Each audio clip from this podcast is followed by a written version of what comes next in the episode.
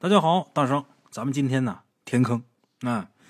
前文书说到，咱们鬼友跟大秀还有大秀的弟弟小东三个人呢，出去吃完饭回来的时候，说着话往楼道里边走。这楼道啊，正好赶上停电，拿打火机照亮。这打火机那亮能有多大点儿啊？摸黑好不容易走到门口，突然间看见他们家门前呢，无声无息的出现了一个人，手里边啊还拎着一个人头。哈哈，咱们前文书啊，说到这儿，哎，今儿啊，咱接着讲。咱们鬼友自打昨天半夜听说这筒子楼幺零七双尸无头案这事儿，他已经觉得呀特别不安了。可能也是跟他正在攻略这个气氛特别恐怖的这个游戏零有关系啊。虽然有人告诉他这筒子楼下边有镇鬼的石碑，但是呢，他还是有点发慌。这事儿换谁都一样。谁突然间听说自己家隔壁曾经发生过这么一个案子，谁心里边不毛啊？就别说还玩这游戏呢，你就是一个坚定的无神论者，这会儿心里边估计也犯嘀咕。哎，这时候啊，在黑漆漆的楼道里边，突然间看见自己家门前呢出现这么个人，大吃一惊，感觉这人手里边还拎着个脑袋，他黑呀，他只看见个轮廓啊，赶紧扭头把大秀给抱住了。干嘛吓得，回身就把大秀给搂住了。有鬼！咱们鬼友他是先入为主，但大秀跟小东呢，他们俩早就已经习惯停电了，根本也没多想。楼道里边虽然黑，但是呢，却不是完全看不见东西。有的屋里边点了这蜡烛，这楼道里边也能透出那么一丝微亮的这烛光。一看有个人手里边拎着个东西，定睛一瞧，这人呐手里边拎了个西瓜，嘿。虽然没见过这个人，但是这肯定不是鬼。咱们鬼友一听不是鬼，也纳闷半天，谁大半夜的站我门前呢？定睛仔细一瞧，好家伙，不是旁人，谁呀？咱们前文书提到的，咱们鬼友的好朋友，特别爱打游戏的陆明。咱们鬼友说：“你深更半夜不在家待着，你怎么跑我这儿来了？”陆明当着大秀的面虽然有点不好意思，但是还是说：“这咱俩不是说好了吗？”我能到你这儿打游戏吗？我们家那 PS 二让我媳妇给砸了，我给她写保证书了，以后绝不在家打游戏。今天她回娘家，正好明天周末，我就上你这儿来了。我还给你买西瓜和可乐了。一看你没在家，我在门口等你一会儿呗。咱们会有新人说：“你这也忒快了吧？昨天刚说完，今儿就来了。得了，别在这丢人现眼了，赶紧有话进屋说。”那跟大秀还有小东。到了晚安，掏钥匙打开门，招呼陆明进屋。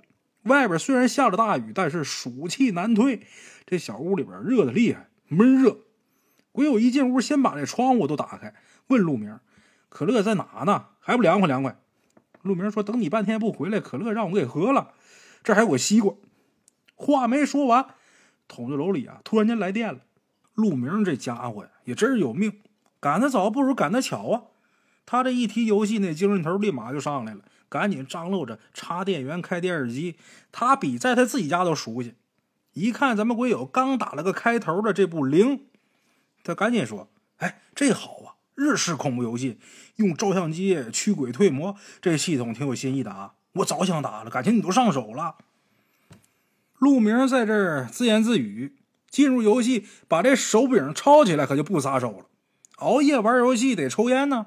他那烟瘾还不小，一根接一根，还催着咱们鬼友开电扇、切西瓜、关灯，整个过程这俩眼睛就没离开过电视屏幕。咱们鬼友就说：“你说你都有老婆，而且快有孩子的人了，你怎么打上游戏这么上瘾呢？你平时要是对工作、对家庭，但凡要是有对游戏的这股投入的劲儿，你至于混成这样？” 说归说，咱们鬼友也有日子没跟陆明一起打游戏。玩 SFC 和 PS 那几年呢，是他们俩玩的最疯狂的时代。咱们国有记得当时整宿整宿的玩《大航海时代二》，家里边为这游戏还特意挂了一张世界地图。地理考试有一道题，西班牙首都填空题，他们俩毫不犹豫的填上塞维尔，那结果肯定是一分没得呀。现在想想，那是多么有意思的岁月呀！嘿，咱们鬼友啊，收拾好了房间，关上灯。跟陆明两个人呢，开始攻略这部零。哎，陆明呢是从头开始打，他这么多年玩的游戏难以计数，号称骨灰级玩家，玩任何游戏都不需要去参照攻略。为了玩游戏，还特意学的日语，所以上手特别快，打一会儿就摸熟了这套系统。屋里边关着灯，听着外边淅淅沥沥的雨声。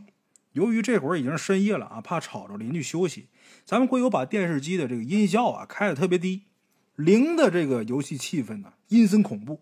整个游戏呢都是在深邃的古老的大宅当中进行的，时不时的闪过的人影，空空的走廊上响起的脚步声，枯井里边伸出的人手，还有不期而至的阴魂。用老式照相机拍摄亡魂的这套战斗系统，充满了紧张的压迫感。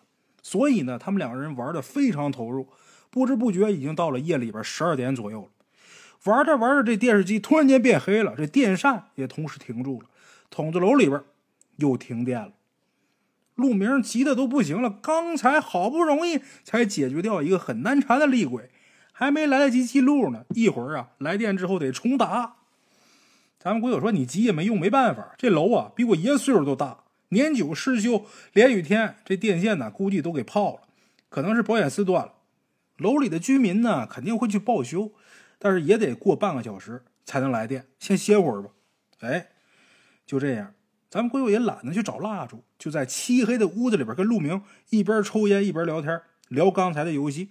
等来电之后，两人好接着打呀。陆明说：“这游戏还真不错，大半夜的玩这个，这够劲儿，真瘆人呐。”咱们鬼友说：“我比你还紧张。我昨天听说隔壁幺零七出过双尸无头案，我都打算搬回去住了。”陆明一听这个啊，他正好有亲戚在公安局，没想到关于幺零七奇案，他也听说过一些，来源还是比较靠谱的。陆明说，当时死的是两口子，男的死因不明，女的死在床上，人头去向不明，现在没找着。外边知道的就这么多，实际上。妻子的人头还在幺零七房间里边。公安侦查案情的经过，基本就是这样的。当时妻子呢正在睡觉，这丈夫突然间发狂，拿菜刀把这媳妇的脑袋给剁下来，然后把这人头扔到了地下室里边，然后自己呢坐沙发上死了，没有死因。哎，法医解释这死亡啊，一般有四种：第一种是他杀，第二种生老病死。正常的进化现象。第三种是意外死亡，第四种属于神秘死亡。神秘死亡是医学至今解释不了的谜，就好像恐怖片《午夜凶铃》里边看过录像的人让贞子变得鬼给吓死是一样的。因为说鬼吧，它是迷信的说法，法医只能承认那是因为惊吓过度导致心脏麻痹而死的。筒子楼幺零七房间双尸无头案中那丈夫就是典型的神秘死亡。哎。公安人员到达现场以后啊，在房间的地下室里边找到了妻子的人头。官方认定这是丈夫因为压力过大、心理失常把妻子给杀了，然后因为心脏骤停而死。哎，这案子就是这么给定的性。可私底下有人议论，就是闹鬼，要不然这案情啊解释不通。好在啊，这个杀死自己妻子的这丈夫当时也死了，这案子呢就可以结案了，没有再追究下去的必要了。哎。陆明啊，跟咱们鬼友聊了一阵说晚上我呀没吃饭呢，就喝了点可乐，吃了半个西瓜，这会儿啊饿的撑不住了。你这有没有什么吃的？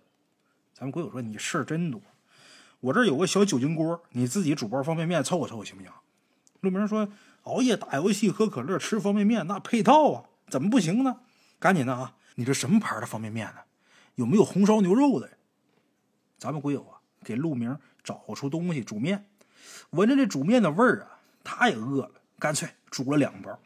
煮熟了面之后呢，还没来电，那也不能摸着黑吃吧。翻出一只手电筒，打开这手电筒借点光，拿这筷子挑起面，正要往嘴里边送呢，就听隔壁房间里边传出打碎瓷器的声音。咱们鬼友知道，大秀姐弟俩住隔壁，这会儿早就该睡了，那屋里边。是真闹鬼？可别出什么事儿！一听这声，顾不上吃面了，拿起手电筒，快步来到幺零七门前，听里边有人说话。咱们鬼友敲了敲房门，低声问了一句：“大秀，怎么了？”大秀过来开门，门一打开，咱们鬼友看小东站他姐旁边抹眼泪呢，咱们鬼友赶紧问怎么回事你姐打你了？你说你平时啊，你姐多疼你，哪舍得打你？你是不是不听话了呀？大秀这会儿摸着小东的这头顶说：“小东从小啊怕虫子，刚才有虫子爬到他胳膊上，给吓坏了。屋里这么黑呀，也不知道这虫子躲哪儿去了。你来的正好，你帮我找找呗。”咱们鬼友能理解小东的这感受，因为咱们鬼友小的时候也跟小东一样，对这昆虫啊特别害怕。咱们鬼友最害怕就是那种大飞蛾，这东西啊扑亮。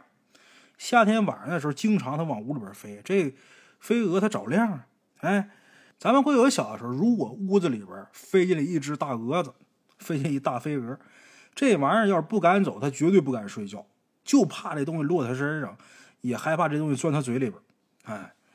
咱们鬼友把陆明啊也叫过来帮忙，拿着这手电筒在房间里边到处找，很快就发现这墙上啊趴着一只昆虫。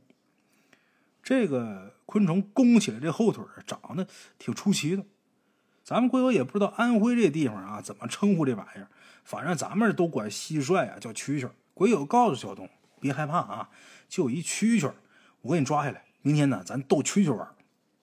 陆明这会儿说：“你什么眼神？”那哪是什么蟋蟀啊？那是灶马。咱们鬼友仔细反复一看，还真是看走眼了。墙上这虫子确实是一只灶马。筒子楼下雨反潮，经常能看见这种虫子，长得像蟋蟀跟蟑螂的混合体。这东西，哎，这身体呢透明发黄，两条后腿啊长得又粗又长。这玩意儿有学名，人有大号，叫秃灶钟。哎，民间传说里边，这是灶王爷上天的时候骑的坐骑，他是灶王爷的坐骑啊，所以得了灶马这个名哎，过去旧时候啊，这炉灶砖头底下都是这种怪虫子，一踩一股黄水，把脑袋给揪下来，它还能爬半天，有的时候还往这煮饭的锅里边蹦。咱们国友对灶马之类的东西啊有点发怵，也不敢拿手去捏，就拿鞋底子把这东西给拍死了。哎。他刚用鞋底子把这只灶马给拍死，陆明就发现这墙角还有，接二连三打死得有三四只灶马，屋里边暂时就找不着别的了。咱朋友一看这墙底下这地板有缝，可能这些灶马就是从打这个阴暗潮湿的地下室里边爬进房间的。哎，在屋里边找一点布料，把这地下室地板这缝给它压住了，告诉大秀跟小东，你们俩安心睡觉。哎，等明天呢，我带两瓶杀虫剂到地下室里边喷一圈就没事了。就在这时候又来电了，大秀跟小东啊，对这个咱们鬼友也是千恩万谢。这会儿他自己也觉得飘飘然啊，感觉自己成英雄了，免不了自吹自擂一通。跟陆明呢，然后接着回去打游戏机。陆明啊，好像觉得挺意外的。等回去之后啊，问咱们鬼友：“你小子不是逞能吧？”几年前那双尸奇案，不就是出在隔壁幺零七的事儿吗？死人脑袋也是从那间地下室里边找着的。你明天还要进去对付造马去吗？鬼友一听这个，想起刚才光顾着在大秀面前充好汉了，回屋让陆明这么一提，猛然意识到幺零七曾经发生过那无法解释的凶杀案，死俩人，媳妇儿。被丈夫用菜刀把脑袋给剁下来，然后这脑袋扔到地下室里边了。想想就毛骨悚然呐！但这事儿毕竟过去好几年了，大秀跟小东也一直住在幺零七，也没说过这房间里边有什么不干净的东西啊。既然话说出去了，明天再找借口不去的话，我可跟大秀张不开嘴。这时候咱鬼友一想，不能让陆明看热闹。让他呀，明天早上跟我一起下地下室去对付这赵马去。哥们兄弟不能同甘，也得共苦啊！你要是打退堂鼓，以后啊，别来我们家打游戏机。那要是不让陆明打游戏机，那还不如要他命呢。当即陆明就表态了：“来，兄弟，你就画个道，是个顶个的滚钉板，还是手牵手的下油锅？哥们儿眼都不再眨的啊！”不过咱可提前说好了，以后我过来打游戏机，你可得把可乐、香烟、方便面给我预备足了。嘿嘿，就这样，闲言少叙。次日天明，等到第二天早上，外边这雨呀始终没停，但是这会儿雨下的小了不少。大秀今儿呢得去裁缝铺，让小东留下来跟咱们鬼友还有陆明给他们俩打个下手。早晨呢，他们三个人去吃了一碗馄饨，顺便买了一瓶敌杀死这除虫喷雾剂，还有灭蟑灵，再加上口罩啊、手套，这是做好铲除筒子楼越来越多的造马的准备了。哈哈，回来的时候，崔大梨。也起床了，外头下雨出不去。一大早呢，他就在楼道里边跟过路的人呢胡吹，说他们老崔呀，以前也是大户人家啊，住在竹竿胡同。那胡同里边啊，有件宝贝，就是老崔家那根竹竿。这竹竿没多长，但是能够到天上去。夜里边一捅，漫天星星都跟着晃。嘿嘿，崔大力一看他们三个拎着东西回来，赶紧问：“怎么了，兄弟？这是要干嘛呀？”咱们鬼友说，楼道里边反潮啊，这地板底下这灶马呀，都爬屋里边来了。我不想放点药吗？哎，哥哥，你正好闲着，一会儿过来跟着忙活忙活。崔大黎赶紧说：“哎呦，太不凑巧了，哥哥今儿啊，中午在红旗饭庄有个饭局啊，有两拨人打起来了，非让你哥哥我去给说个说个。别人呐没这面子，你看啊，都这一点了，哥哥呀得赶紧过去了。这要是晚了，非出人命不可。”说着话，推上自行车。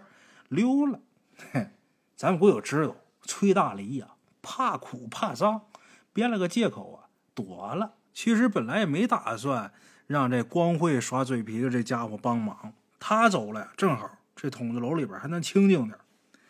咱们鬼友摘下小东脖子上这钥匙，打开幺零七的房门，进到屋里边就开始干活。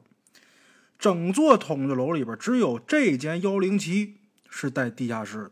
地下室的面积跟上面这房间的面积是一样大的，四周呢都是水泥墙体，砖头铺地。这砖头下边是一层木地板，但是因为受潮啊，这木地板早就已经腐烂了。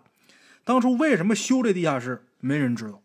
咱们会有觉得应该是个储藏室，但是这底下太潮了，放杂物都不行，就这么一直空着。大秀跟小东搬到幺零七一年多了，从来没下去过。哎。这地下室的入口啊，在墙角，一大块方方正正的木地板。因为天气酷热潮湿，这地板呢膨胀开裂，边上有很大的缝子，灶马、潮虫、蟑螂之类的东西全都是从这儿爬进屋的。你把这堵上没用，因为这房子太老了，这墙啊还有地面啊裂缝特别多，想根治不现实，只能到地下室啊喷些药，然后撒一些灭蟑灵，至少能把今年夏天呢对付过去。哎。这灭蟑灵呢是陆明推荐的。这灭蟑灵这药啊，说是参考古代文献里的秘方，那是一种黑色的碎米一样的药，人闻不出来味道，但是蟑螂很容易被这东西吸引。蟑螂吃过这东西之后就会狂性大发，大的咬小的，自相残杀，都咬死才算完。吃一粒儿就能灭一门。陆明他老丈人家就用这种药，效果特别好。这些年了啊，都快忘了这蟑螂长什么样。不过啊，不清楚这东西对造马到底管不管用。哎，咱们鬼友听完这药之后啊，浑身直起鸡皮疙瘩，这也忒狠了吧！这些蟑螂没有怨念吗？咱们鬼友想起以前玩过一个叫《莲幼之夜》的这么一个恐怖游戏。这游戏里边啊，有这么一个很古老的日本民间传说，说深夜的时候，这莲幼啊在老鼠洞前面怪叫。就能让洞里边的老鼠吓得互相疯狂咬噬，也是惨遭灭门之祸呀！一死死一窝。陆明说：“这蟑螂、老鼠本来就是四害，应该铲除。你说你发扬人道主义精神，你得分场合吧？你要是发扬这个，咱今儿还干不干活？”咱们鬼友说：“四害也不见得都得死。我以前听我爷爷说啊，当初四害里边有麻雀，你说一小麻雀。”捡点掉地上的米粒儿吃，他招谁惹谁了？怎么就成一害了呢？听他爷爷说啊，那些年除四害，光他爷爷下放那地方就动员了上万群众，到处撒毒米、敲铜锣、放炮、拿杆子追麻雀，吓得麻雀只能在天上飞，一直到累死才掉下来。一个战役灭了上万只麻雀。咱们鬼友小的时候听说这事儿啊，觉得心里边不落忍。不过。既然是对付灶马和蟑螂啊，咱也只能是怀菩萨心肠，行霹雳手段了，把这些虫子们呢送到另外一个世界吧。陆明说：“我算服你了，你比你们家对门那大哥还能看，赶紧干活吧，忙活完了还能打会儿游戏。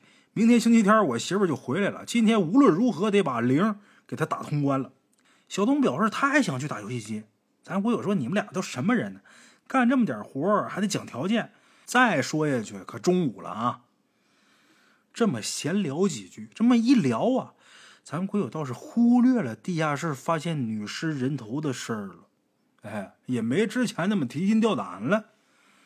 赶紧指挥陆明跟小东，哎，把堆在墙角这些布料啊都挪开，揭开地板，露出地下室的入口。这一揭开这地下室的入口啊，一股潮腐烂木头味儿立马就反上来了。这地下室不通电，只能用手电筒照亮。往里边看了看，这手电筒照到墙壁上，情况啊，比咱们国有之前想的还严重。除了灶马，还有墙串子。蟑螂那个头比人这拇指都大，墙串子那玩意儿也不少。但是这玩意儿胆儿小，手电筒这光一照，立马呢就跑到那砖缝里边去了。灶马呢这玩意儿凶悍呆板，傻头傻脑，你不碰它它就不动。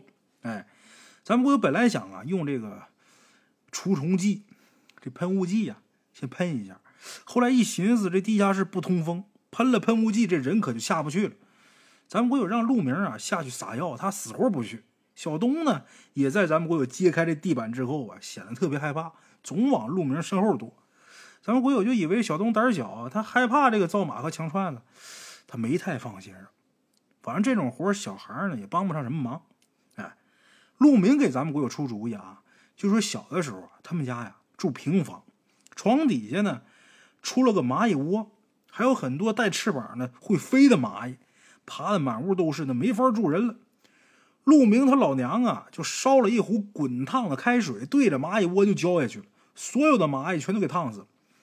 现如今也可以往幺零七这地下室里边灌点开水呀。咱们鬼友说真看不出来，你小子外表忠厚，这损招还真不少。这叫地图兵器，办法是不错，但是在地下室里边没法用。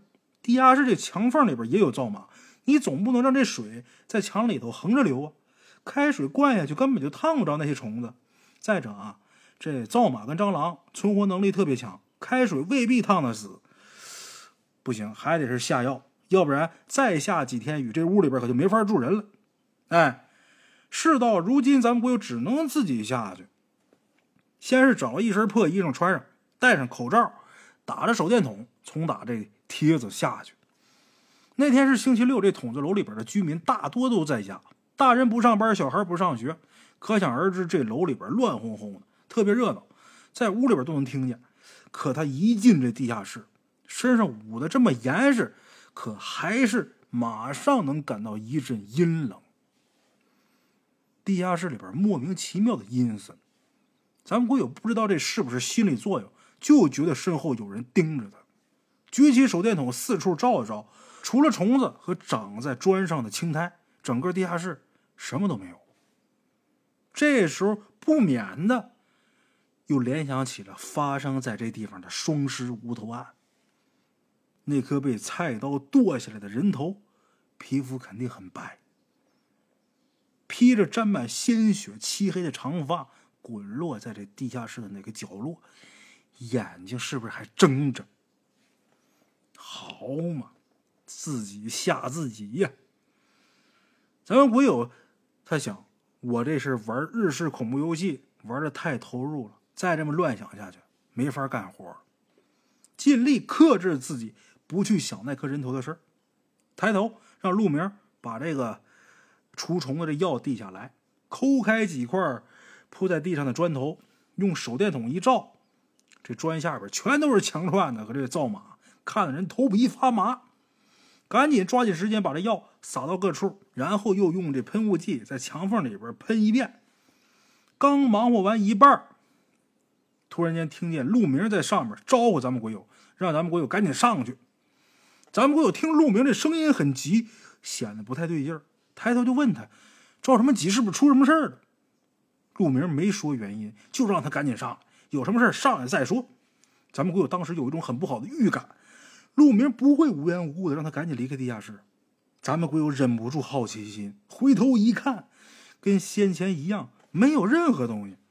这阴冷寂静的地下室，仿佛跟喧闹的楼道属于两个世界。咱们鬼友急急忙忙爬上梯子，上去之后盖上地板，就问陆明：“为什么突然间把我叫上来呀？”陆明左顾右盼，跟咱们鬼友说：“没事没事那里边黑咕隆咚的，也看不见什么东西。我是怕你在下边让虫子给咬了。这药啊也撒差不多了，咱收拾收拾，冲个澡，赶紧接着打游戏去吧。”咱们鬼友啊，从小学就认识陆明，到现在多少年了？一看他这神色，鬼友就知道他有些话没说出来。咱们鬼友也不问，把房间收拾好。看时间快中午了，锁上幺零七的房门。筒子楼里边各家各户都得洗澡，得到走廊尽头那公共浴室。中午做饭的人呢，在那儿洗菜就没法去。他们仨呢，就奔了老南市的中华池，在那儿泡了个澡。中午出来找门口有那么一家回民小馆儿，哎，一盘八珍豆腐，再加一盘孜然羊肉，再加一大碗这醋椒鸡蛋汤。三碗米饭，干完活洗完澡也真是饿透了，吃的碗底朝天。然后三个人回去打游戏，一直到下午六点来钟，大秀回来把小东呢接走买菜做饭去了。咱不会有问路名，这回说实话，之前到底怎么回事？地下室是不是有什么东西？陆明一听他问之前的事儿，先把这手柄放下，莫名其妙的反问咱们鬼友。你在地下室，你没看见什么吗？没有啊，幺零七地下室下面什么都没有。我我看见什么了？哎，你觉得我应该在那地方看见什么呀？啊，什么都没看见就行呗，没什么要紧的。哎，接着玩游戏吧。咱们鬼友赶紧按住这游戏机的手柄，没让陆明拿。打什么游戏？你今儿要不把话说明白，以后别想上这儿蹭游戏机了啊！哎，不至于这么紧张吧？其实我我也什么没看着，可能当时我想太多，我怕你出事儿。哼，不可能什么原因都没有吧？哎，我就问问你，你为什么当时会担心我出事儿？这时候陆明说实话了，原来呀，咱们鬼友在地下室撒药的时候，他跟小东啊在上面等着。小东突然间就说：“地下室躲着个小女孩小东怕这小女孩会让虫子咬了。陆明听小东这么一说，身上的鸡皮疙瘩起大层，太他妈瘆人了！地下室里边除了砖头和虫子，哪有什么小女孩啊？听老辈人说，小孩的眼睛干净，能看见鬼。小东看见那女孩，那不是鬼。”还能是什么呀？陆明越想越害怕，担心咱们鬼友出事赶紧把他叫上来。现在想想，也可能是紧张过度了，都是玩这游戏玩的。啊！陆明说完这个，闷头打游戏。鬼友听完之后，一瞬间全身冰凉。小东几乎每天都到他这打游戏机，以他对这孩子的了解，这孩子很朴实。因为老娘身体不好，从小让他姐姐给拉扯大的，只念到小学一年级就辍学了。他从来不撒谎。如果他真的看见地下室里边躲着个小女孩，那不用问，肯定是见着鬼了，只不过他自己不知道而已。哎，问题是幺零七那个房间的地下室为什么会有这么一个来历不明的小女孩？据咱们鬼友所知，幺零七发生过双尸无头案。莫师傅一家三口，夫妻俩带了个小胖小子。在以前，咱们鬼友跟他爷爷奶奶住的时候，莫师傅就在幺零七了，是莫师傅他父母给留下的房子。只不过那时候呢，莫师傅还年轻，没结婚。印象里边是一个特别特别热心肠的人。前几年呢，夫妻俩全死了，小胖小子被亲戚给领养带走了。所以，据咱们鬼友所知，幺零七房间几十年以来从来没有过什么小女孩。那这小女孩从哪来的？又是怎么死的？她的这个亡魂为什么要躲在这地下室里边？跟那件离奇的双尸无头案又有没有关系？这一连串的疑问在鬼友的脑海里边翻来覆去出现。咱们鬼友看不见鬼，也找不着明白人问。筒子楼幺零七房间发生的命案，公安人员一定是把这地下室里边全都给翻了一遍。如果真的有什么线索，早就找出来了。咱们鬼友再进去找，也不会有什么结果。但是这会儿，他的确是很担心大秀跟小东继续住在幺零七会不会出什么事鬼知道地下室里边那阴魂不散的东西，他到底想怎么样？当时咱们鬼友跟陆明没多说，也难怪他老婆骂他。这家伙见了游戏机比狗见了骨头都亲，俩眼睛盯到屏幕上就离不开了。连续几天不吃不喝不睡觉没问题，哼，这么个人。玩到星期天下午，他老婆给他打电话催了好几次，他这才依依不舍的放下手柄，屁颠屁颠的赶到他丈母娘家去接媳妇儿。咱们鬼友想了一宿啊，有些话得找大秀姐弟俩说明白，问明白了。咱们国友决定啊，先问小东。第二天晚上，小东刚跟他姐回家，就马上跑到咱们国友家来报道了。这个跟小孩说话呀，不能一本正经，假装漫不经心，才能问出实情。咱们国友偷懒这习惯呢，不是一天两天了，打游戏也是这样。他不像陆明，呃，对每一句话、两个人物的对话啊，甚至说每个道具隐藏这个剧情，他都不放过。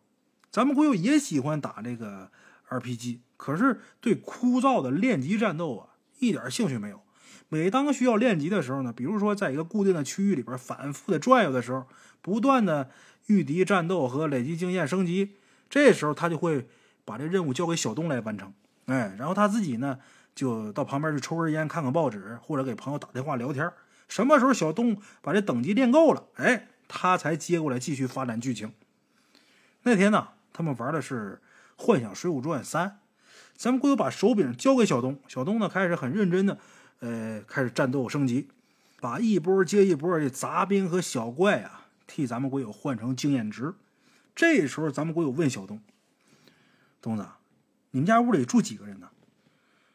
小东愣了一下神，回答：“俩人呢。”他要不是愣这么一下，直接回答屋子里边两个人，咱们鬼友也用不着再往下问了。可他这么一愣神儿，咱们鬼友心知坏，准是怕什么来着？幺零七那间屋子里边确实是有问题，肯定。咱们鬼友假装若无其事的跟小东说：“不是有三个人吗？那小女孩住哪儿？”小东跟陆明一样，打游戏特别投入，两个眼睛啊眨也不眨盯着屏幕说：“哥，你也见过那女孩啊？我跟我姐说，她不信。哥，哎，我又升级了。”我有哪儿还有心思看游戏里那人物等级呀？接着问小东：“那女孩一般什么时候出来啊？”小东一边打游戏一边告诉咱们鬼友：“深夜的时候，有时候做梦醒过来，经常能看见那小女孩穿着红裙子在屋里边绕着床走来走去。他跟那小女孩说话，对方也不搭理他。一会儿呢，又到地下室里边去了。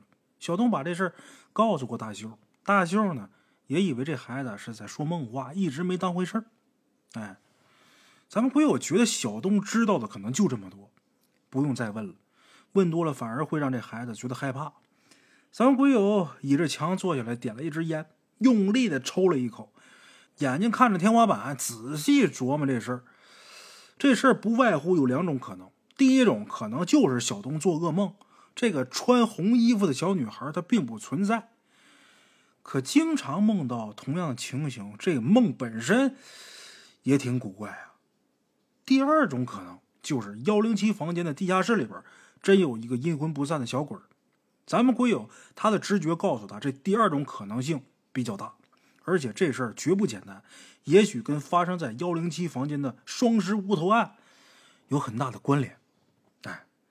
鬼友也不指望他能把那件早有结论的案子再破一次，他只希望大秀姐弟俩能有个安全的住处。虽然说现在是没出什么事，但是等哪天真的出事再后悔可就晚了。哎，小东在咱们鬼友这玩了一会儿，大秀跟平时一样做好饭菜端过来。咱们鬼友那天故意吃的很慢，小东呢几口就扒完饭了，又接着替咱们鬼友去练级去了。大秀呢没回屋，在等咱们鬼友吃完饭，他好收拾碗筷啊。正好咱们鬼友借这个空当，趁机跟他提了一下小东做梦的事。咱们鬼友没敢直说你们屋里有鬼啊，但大秀呢一听咱们鬼友提到这事儿，也没感到意外。大秀告诉咱们鬼友就说，他在夜里边也看见过那诡异的情形，像梦又不是梦，他怕吓着小东，从来没明说过。他一开始曾经怀疑过这屋里边是不是有鬼，可是他问遍了周围的老住户，都说这筒子楼里边从来没有过这么一小女孩。哎，这时候大秀也把这揪着的心呢放开了，认为自己啊可能是白天干活太累了，夜里边啊才做这个噩梦的。住了一段时间之后呢。也没出现其他的怪事儿，又因为呢，这筒子楼啊，虽然它是旧房，但是它便宜，这是一来；二来呀，距离他那裁缝铺啊很近，所以他就一直住没搬走。哎，鬼友说应该没事老房子年头多了，难免会有一些怪事你要是信得过我呀，这事儿啊，我肯定帮你解决好了啊。大秀说：“有你这话，我就放心了。在这儿，我最信得过的人就是你。”咱们鬼友一听大秀这么说，这骨头都酥了。可说完之后有点后悔了，这回他妈又把话说大了，怎么办呢？搜肠刮肚的寻思了一宿，也没什么好办法，只能找懂行的老辈人问问吧。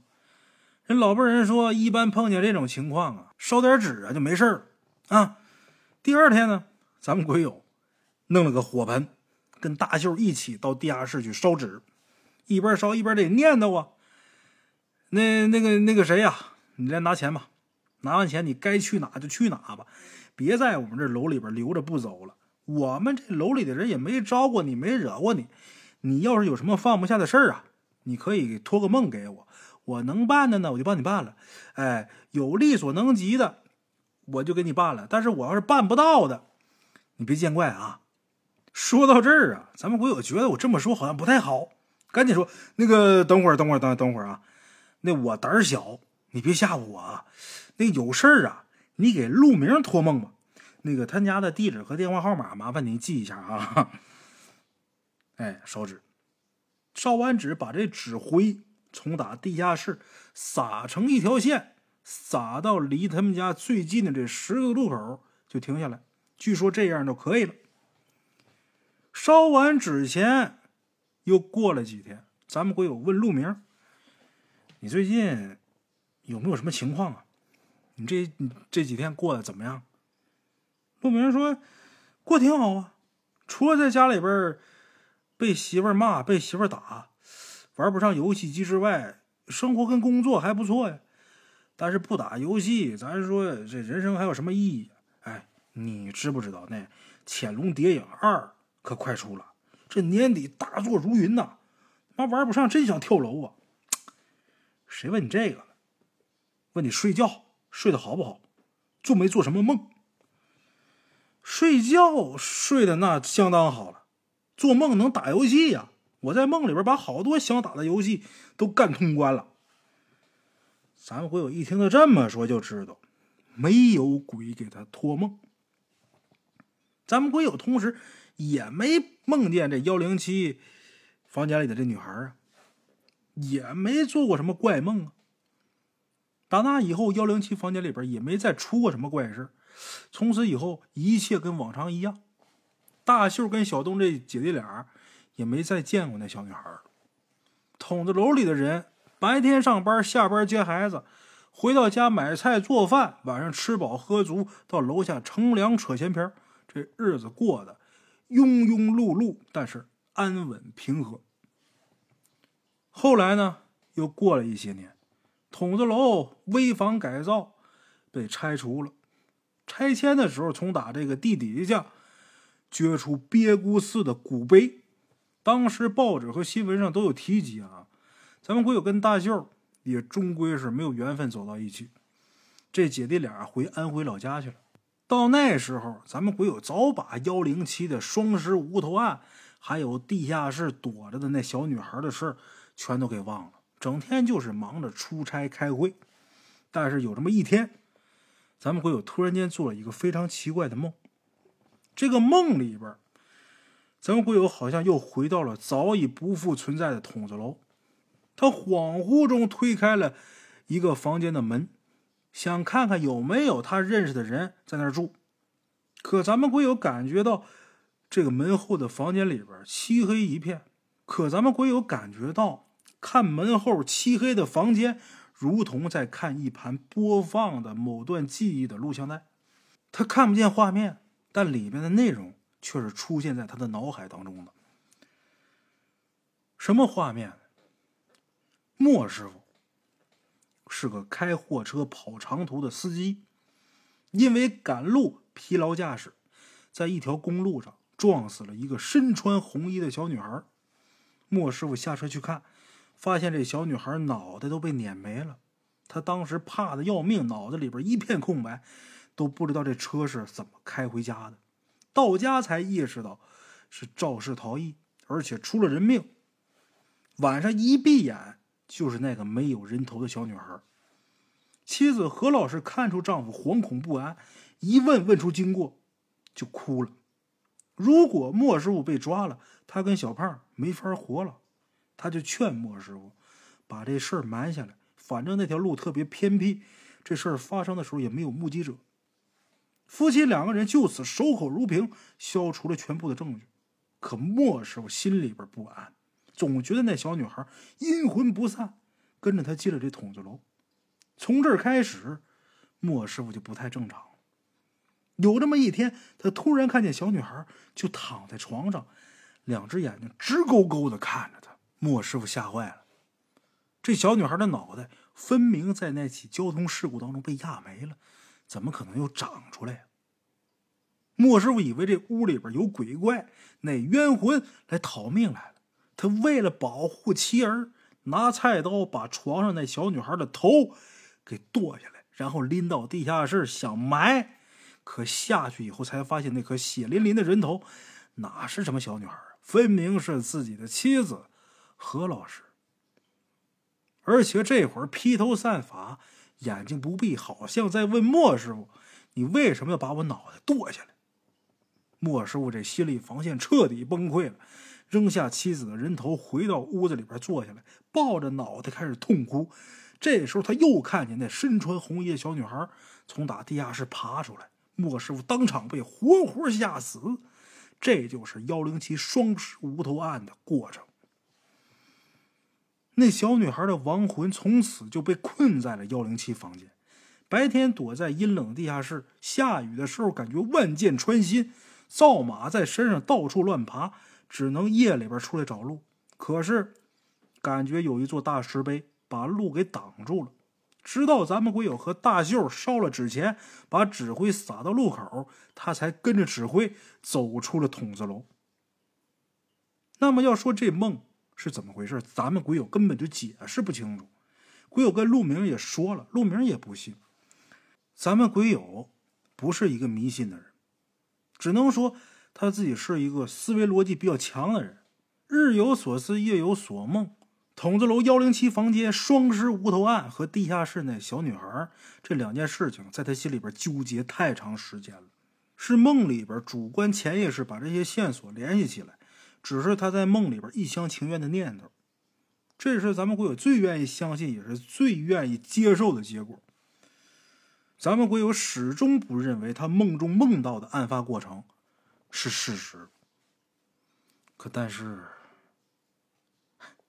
谁又知道呢？啊，好了啊，我是孙大圣，咱们这期节目啊，就给大伙说到这儿，咱们这坑呢也算是填平了。今天先这样，咱们下期见。